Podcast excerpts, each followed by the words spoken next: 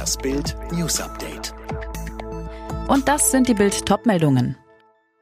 Pokal aus bei Zweitligisten, Bayern blamiert sich. Bayern blamiert sich bei Zweitligist Holstein Kiel, fliegt im Elfmeterschießen in der zweiten Pokalrunde raus. Elfer Siegschütze Finn Bartels in der ARD. Wir haben es alle zusammen geschafft als Team. Mit dem Treffer zum 1 zu 1 haben wir daran geglaubt, dass wir die Riesenüberraschung schaffen können. Und weiter. Vor dem Elfmeterschießen haben wir uns gesagt, wir hauen die Dinger rein. Mit dieser Überzeugung haben wir die auch geschossen. Wir haben uns das wirklich verdient heute. Eine Sensation im Kieler Schnee. Es ist die erste Pokalniederlage des Rekordmeisters seit 17 Jahren gegen ein unterklassiges Team, damals Alemannia Aachen. Datenschutzwahnsinn bei Impfbriefen. Länder müssen sich Adressen von der Post holen. Es ist unfassbar. Das Land Niedersachsen gab bekannt, aufgrund rechtlicher Hürden kann das Land die Adressen der Impfberechtigten aus dem amtlichen Melderegister leider nicht verwenden. Aus diesem Grund greift Niedersachsen auf eine Adresskartei der DHL zurück. Es werden deshalb nicht alle Niedersachsen, die älter sind als 80 Jahre, einen Brief erhalten. Die Impfinformation ist lückenhaft, weil das niedersächsische Ausführungsgesetz zum Bundesmeldegesetz einen Zugriff auf das zentrale Register verbietet. Das Sozialministerium müsste die Adressen bei allen 409 Meldeämtern im Land anfordern. Das wäre rechtlich einwandfrei.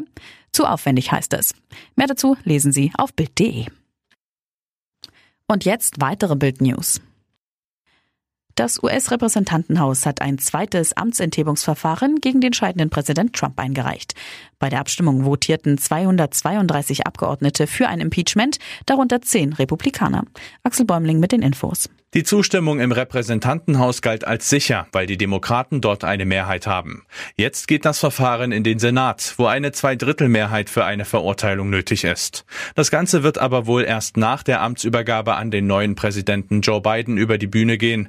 Sollte Trump tatsächlich im Senat verurteilt werden, dürfte er in den USA nie wieder für politische Ämter kandidieren. Auch alle Privilegien für Ex-Präsidenten würde er verlieren.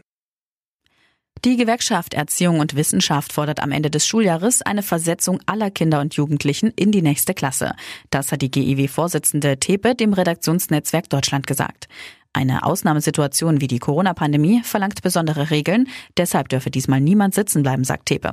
Außerdem fordert sie, dass etwa Abitur und mittlere Abschlüsse auch ohne Prüfungen vergeben werden.